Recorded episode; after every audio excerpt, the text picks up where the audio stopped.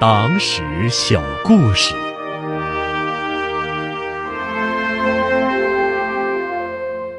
彭德怀为何因一根黄瓜小题大做？一九四七年，彭德怀、习仲勋领导的只有区区两万人的西北野战兵团，与胡宗南率领的全是美式装备的二十五万大军，经过三次交手，取得了青化边、养马河、盘龙三战三捷。把胡宗南打得缩成一团。为了寻找新的战机，彭德怀与习仲勋商议后，决定北上三边。时值六月，酷日当空，部队行进在漫漫无边的沙漠里。由于水源奇缺，干渴难耐，很多战士都因干渴而晕倒。年近五十的彭德怀。每天不仅和战士一起徒步行军，而且经常把分给自己的那壶水拿去救助晕倒的战士。警卫员望着彭德怀那裂开血口的嘴唇，有些不乐意。彭德怀耐心的教导警卫员：“在这种时候，一口水就是一条命，我能见死不救吗？”这天。部队终于走出了沙漠。晚上吃饭的时候，彭德怀意外的发现桌上摆着几根水灵灵的黄瓜。他没有多想，拿起一根就咬了一口。但是，刚刚吃了一口，他就停了下来，一下子像意识到了什么。彭德怀让人把管理员叫来问：“黄瓜是从哪里来的？”管理员回答说：“是在集市上买的。”彭德怀又问：“战士们都有吗？”管理员犹豫了一下，没敢说话。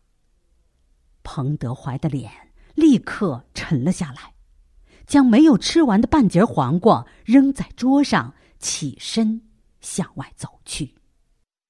管理员感觉大事不妙，急忙找到副政委习仲勋。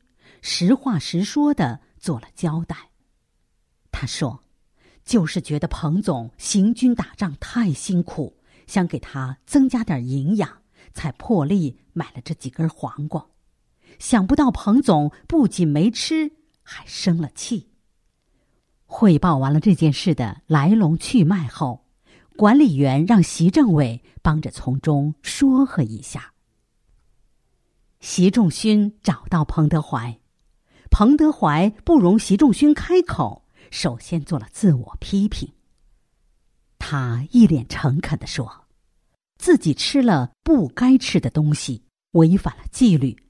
剩下的那些黄瓜，我已经让警卫员送给伤病员了。但是，他还是希望习仲勋能召开一次会议，他要当着大家的面认真的做一次检讨。”习仲勋。被彭德怀的精神感动了，他采纳了彭德怀的意见，专门召开了一次团以上干部会。彭德怀在会上坦诚的说：“这些日子，部队过沙漠确实很艰苦，累热不说，主要是缺水，有的部队甚至渴死了人。可是，在这种时候。”我彭德怀居然吃上了黄瓜。在这里，我首先向大家做一个深刻的自我检讨。我彭德怀犯了严重的官僚主义错误。彭德怀说到这里，摘下军帽，郑重其事的向众人深鞠了一躬。习仲勋见状，插话道：“其实。”这些黄瓜，彭总并没有吃，全让他送给伤病员了。彭德怀打断习仲勋：“你们也许觉得，不就是一根黄瓜吗？我彭德怀堂堂一个兵团司令，吃了也就吃了，何必小题大做呢？但是我要告诉你们，我今天。”就是要小题大做。因为什么？因为我们的军队和国民党军队最大的区别就是官兵平等。今天我这个兵团司令吃了一根黄瓜，明天你们这些纵队司令就会心安理得的跟我学去吃一只鸡。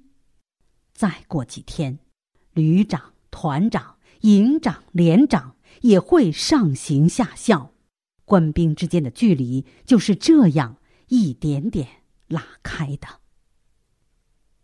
彭德怀说到这里，又把脸转向习仲勋，严肃地说：“习政委，我本人的检讨今晚就会交给党支部，对其他相关人的处分由你这个支部书记做出决定。”